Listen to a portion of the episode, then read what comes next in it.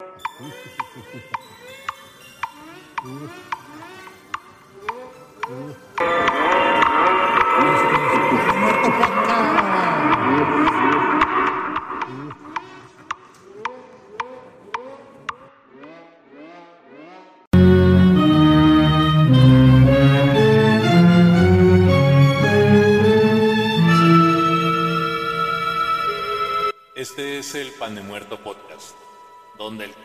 sabe mejor. El único pan con cero calorías y 100% de su gestión. Las almas en pena con pan son buenas y si aún no tienes tu favorito, pausa el episodio y ve por uno para ti y tus no muertos más queridos. Este es el 2022 y si lo dices en inglés se escucha como 2022, o sea 2020 también.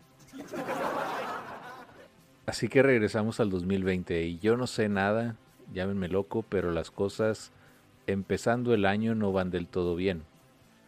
Regresó el COVID con todo. Ahora es el Omicron y luego será el Megatron y luego que el Ultron. Y es que si nos ponemos a pensar no se ha ido a ningún lado. Solo se calmó en el ver ano y apareció en el invierno, lo cual estuvo muy feo. Porque uno entiende el hecho de quedarse en casa y no salir más que a lo esencial, pero cuando caen fechas de Navidad o Año Nuevo es otra historia. Digo, no es lo mismo que te quedes encerrado en julio o agosto, sobre todo en la ciudad donde vivo, porque mientras tengas una refrigeración y tus cervezas bien heladas, como sea te la vas a pasar bien. Pero ya en Navidad y Año Nuevo, pues quieres visitar a tus familiares, así que nos volvimos a reunir y despertó el COVID a todo lo que da. Y bueno, ¿cómo va el año para ustedes? ¿Ya fueron a empeñar sus terrenos para comprarse un kilo de limón? O quizás son de los que volvieron al gimnasio después de estarle entrando al recalentado con singular alegría. Los gimnasios estuvieron vacíos prácticamente todo diciembre y principios de este año. Es más, había más movimiento en un panteón que en el gym. Pero ahorita ya cada vez hay más gente y no falta el que usa tres aparatos a la vez haciendo triseries y sextiseries y no sé qué tanto.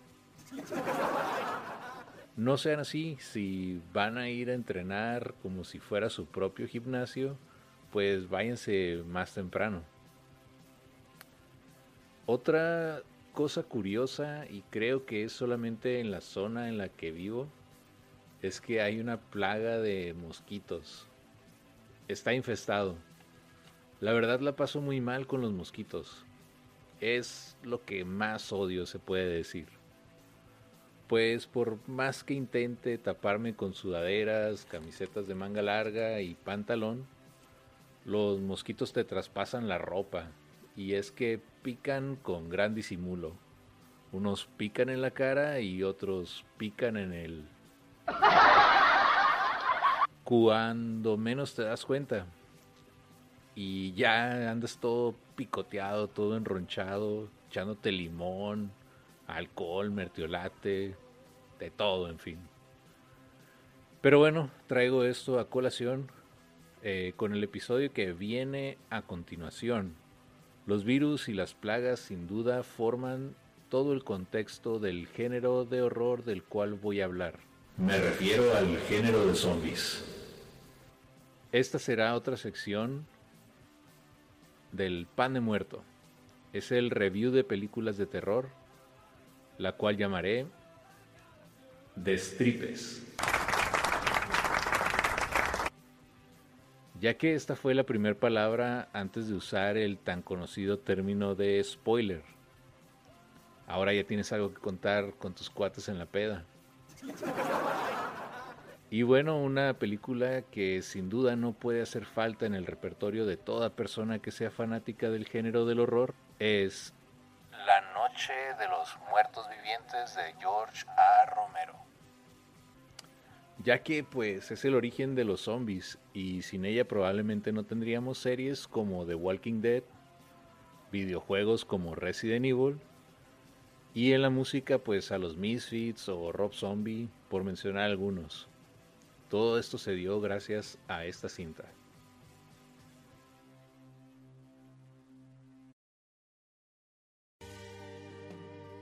La Noche de los Muertos Vivientes es una película que tal vez no la hayas visto antes porque es en blanco y negro. Pero esto es lo de menos ya que, vuelvo a repetir, dio origen al zombie como monstruo y además causó bastante polémica ya que trae una gran crítica social a todo lo que se vivía en el año de 1968. Cabe mencionar que en todos estos reviews de películas habrá spoilers, así que si gustas, este es el momento para que pauses el episodio, veas la película y ya después regresas y escuchas la crítica. Pero la verdad, no sé si sean spoilers, pues es una película de 1968. Es más, cuando salió esta película ni siquiera sabíamos que era un spoiler. Cuando no haya más espacio en el infierno, los muertos caminarán sobre la tierra. George A. Romero. El director de esta cinta es George A. Romero. Nace un 4 de febrero de 1940 en Nueva York y falleció en el 2017. En sus inicios se dedicó a rodar cortos en 8 milímetros allá por los años 50. Se da a conocer por la película La Noche de los Muertos Vivientes, la cual se estrenó en 1968. Época de grandes hechos históricos en los Estados Unidos, como fue la guerra por los derechos civiles, la muerte de Kennedy, la guerra de Vietnam, el movimiento hippie y para el arte una de las décadas más prodigiosas. En fin, rebeldía por todos lados un grupo de hippies se reunirían para iniciar con algo que después se le conocería como el nuevo terror, género donde tenemos a John Carpenter, director de Halloween, y Wes Craven, más conocido por las películas de Freddy Krueger, Scream y más. Además de un año lleno de muchas películas de terror, una muy famosa fue El bebé de Rosemary este grupo de jóvenes se dan a la tarea de producir un film de terror de bajo presupuesto, pues literalmente entre ellos tuvieron que reunir aproximadamente 600 dólares cada uno para poder grabar esta película. El término utilizado en la película para describir a estos seres o monstruos es el de no muertos. Además, no explican sino hasta el final cómo se originó el fenómeno de los no muertos. Algo diferente que tiene esta película comparada a muchas otras de terror es que empieza a plena luz del día, donde la protagonista es atacada por un no muerto en un cementerio. Hay varias tomas que nos hacen pensar que estamos viendo un tipo de documental donde toda la televisión juega un papel muy importante para la supervivencia de los seres humanos. Pues en los noticieros es donde nos explican qué está pasando y cómo te puedes proteger ante esta amenaza. De hecho, al final tenemos a un policía, el jefe McClellan, siendo entrevistado por un reportero, donde el reportero le pregunta que si son lentos, y el jefe McClellan le contesta, claro que sí, todos están muertos y en muy mal estado. Pero esto ya se los había adelantado en mi Instagram del pan de muerto. ¿Sí lo vieron? Ahí en el Instagram y en TikTok les voy a estar poniendo adelantos de los próximos episodios, así que si quieres saber más, entren a las redes sociales del podcast. Al final las voy a mencionar y de paso me dan follow y comparten el episodio de Spotify para que llegue a más personas. Vamos con la sinopsis. Sinopsis. Las radiaciones procedentes de un satélite provocan un fenómeno terrorífico. Los muertos salen de sus tumbas y atacan a los hombres para alimentarse. La acción comienza en un cementerio de Pensilvania, donde Bárbara, después de ser atacada por un muerto viviente, huye hacia una granja. Allí también se ha refugiado Ben. Ambos construirán barricadas para defenderse de una multitud de despiadados zombies que solo pueden ser vencidos con un golpe en la cabeza. Todo empieza en el cementerio donde una pareja de hermanos es atacada por un zombie. Este no muerto y los demás tienen la característica de caminar como si no tuvieran codos o rodillas. De alguna forma había que empezar. Hoy en día en la mayoría de las películas de zombies ya corren y hay algunas en las que hasta hablan. Estos zombies se alimentan no solo de cerebros, sino de todo lo que alcancen, pues casi al final del film podemos ver probablemente una de las escenas de gore más icónicas que es cuando destazan por completo los cuerpos de una pareja que trataba de huir devorándoles hasta las entrañas. Para esto se usó carne de verdad, tripas y demás vísceras de res. Bueno, la historia comienza en el cementerio donde Bárbara y su hermano, al visitar la tumba de su padre, son atacados por un no muerto. Cabe destacar el traje en el difunto que está abierto por la parte de atrás, cosa que se hace cuando se sepulta a alguien. Su hermano fallece víctima de este zombie y ella logra escapar hasta una casa aislada en el campo, en donde se encontrará con otros refugiados que tratan de hacerle frente a la ola de zombies que intentan comérselos. Uno de estos refugiados es Ben, Dwayne Jones. No lo confundamos con el que sale en la de Rápidos y Furiosos Jumanji y Jungle Cruise. Ese que siempre trae la misma ropa. O sea, que no le pueden poner otro color que no sea algo en khaki.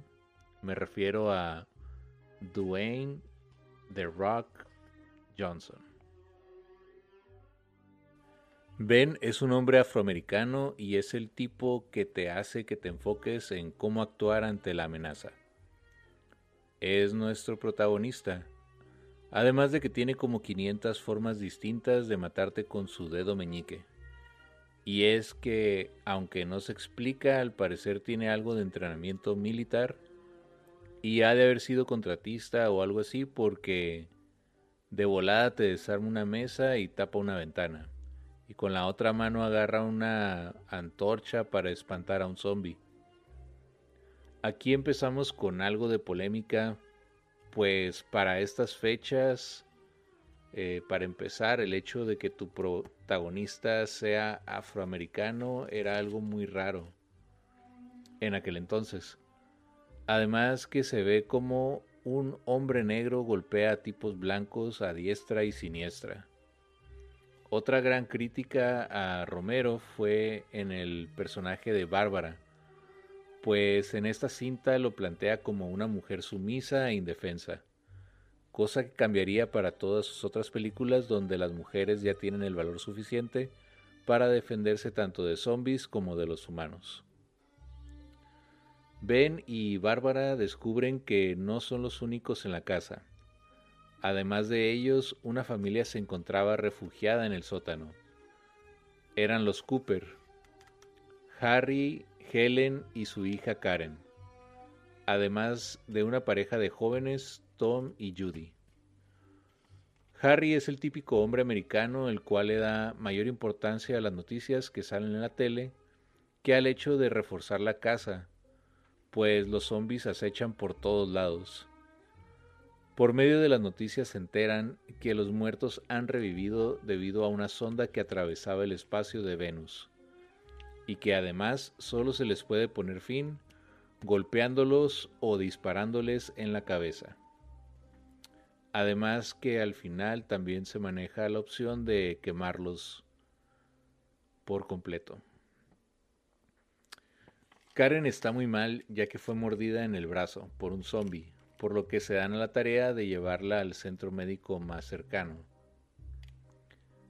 Tarea que es por demás complicada, pues el único auto con el que cuentan está sin combustible, por lo que tienen que llegar hasta una bomba de gasolina, cargar un contenedor, llenar el auto y escapar. Los encargados de esta misión son Tom y Judy, a los cuales no les va bien, pues mueren al incendiarse el vehículo en el cual pensaban escapar. Son ellos los que alimentan con sus tripas a los zombies en esta escena donde, si nos remontamos al año de 1968, aterrorizó por completo a todos los jóvenes identificados con estos personajes, pues era algo demasiado sangriento y grotesco, cosa que no era muy común en aquellos años. Después de esto, Ben se enfrenta a Harry, pues le dice que es un cobarde. Harry quiere quitarle una escopeta a Ben y este termina disparándole. Harry huye directo al sótano, donde es comido por su propia hija, pues como les comentaba, jamás pudieron hacer que el carro en donde la iban a llevar al hospital arrancara. Después, la pequeña tomaría unas tijeras, con las cuales apuñalaría a su propia madre. Aquí hay otro mensaje que es el hecho de tener cuidado con las próximas generaciones, ya que de no hacerlo ellos mismos podrían acabar con nosotros. Al final, Ben y Bárbara son superados por la horda zombie. Horda que viene a representar las diferentes manifestaciones que se llevaban a cabo en esta fecha de 1968. Y si tienen tiempo, vean lo que pasó en el Capitolio y compárenlo con los zombies de esta película. Es muy parecido su forma de actuar con las hordas zombies. Bueno, Bárbara es arrastrada por su propio hermano fuera de la casa y Ben logra refugiarse en el sótano, donde pasa la noche. Claro que antes de esto tuvo que acabar con la niña Karen y ambos padres que ya eran zombies o no muertos. Al día siguiente se despierta por el ruido de perros y armas de fuego disparándose fuera de la casa. Es el ejército que llegó a controlar la zona junto a un montón de rednecks. Los rednecks son estos gabachos sureños que están hasta más armados que la misma policía. Ben solo tiene una escopeta, con la cual trata de asomarse para ver qué está pasando por una de las ventanas de la casa pero inmediatamente es sorprendido por un disparo de un redneck y así muere el protagonista principal y el último superviviente de esta casa. Quiero finalizar este episodio con lo siguiente. En el género de las películas zombies, el verdadero monstruo es el ser humano. Como se dice en el podcast Serialmente, uno de mis podcasts favoritos, Siempre podemos ser peores. Escúchenlo, se lo recomiendo. Bueno, el zombie no es otra cosa que la consecuencia de las acciones de nosotros mismos. El zombie solo se mueve por los instintos más primitivos del ser, que es el hecho de alimentarse para sobrevivir. Y miren, como lo veremos en el siguiente episodio, lo único natural es la muerte. Es lo único que tenemos bien seguro desde que nacemos. La vida es impredecible, por lo tanto es un milagro. Hay una teoría muy recurrente que es el hecho de que el zombie busca alimentarse de cerebros. Pero como lo vimos aquí, pues no es algo indispensable, ¿no? Este, se van a comer lo que puedan, así sean cerebros, vísceras, brazos, manos, y demás. Esta teoría de comer cerebros sale de una película que se llama El regreso de los muertos vivientes, donde una zombie nos explica que al comerse el cerebro, el dolor de estar muerto desaparece. Es decir, ser un zombie duele.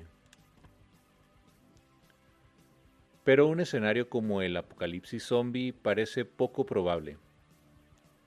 O quizá es lo que nos espera en la próxima pandemia. Si es así, les recomiendo la película de Zombieland, donde les explicarán cuáles son los pasos a seguir para sobrevivir a una oleada zombie.